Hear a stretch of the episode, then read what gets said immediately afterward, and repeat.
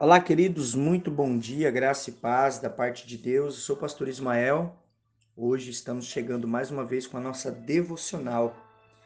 Eu quero estar compartilhando com vocês hoje o Evangelho de Mateus, no capítulo 24 e o versículo 13, que diz assim: Aquele, porém, que perseverar até o fim, esse será salvo.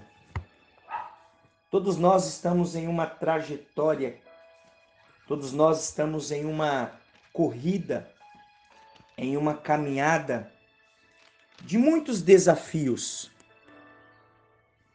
muitas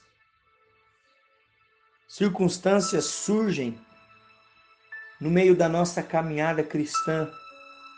Às vezes nos sentimos sozinhos, às vezes nos sentimos abandonados, às vezes temos a sensação de que ninguém está olhando para nós. Os tempos de provação servem para preparar os verdadeiros cristãos.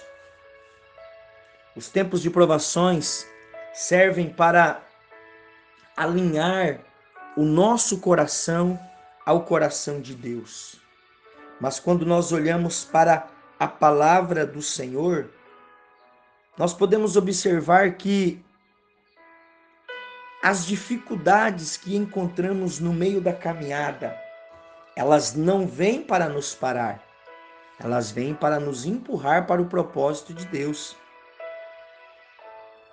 A perseverança é o combustível que nos faz avançar a cada dia rumo à promessa e o propósito que Deus tem para cada um de nós.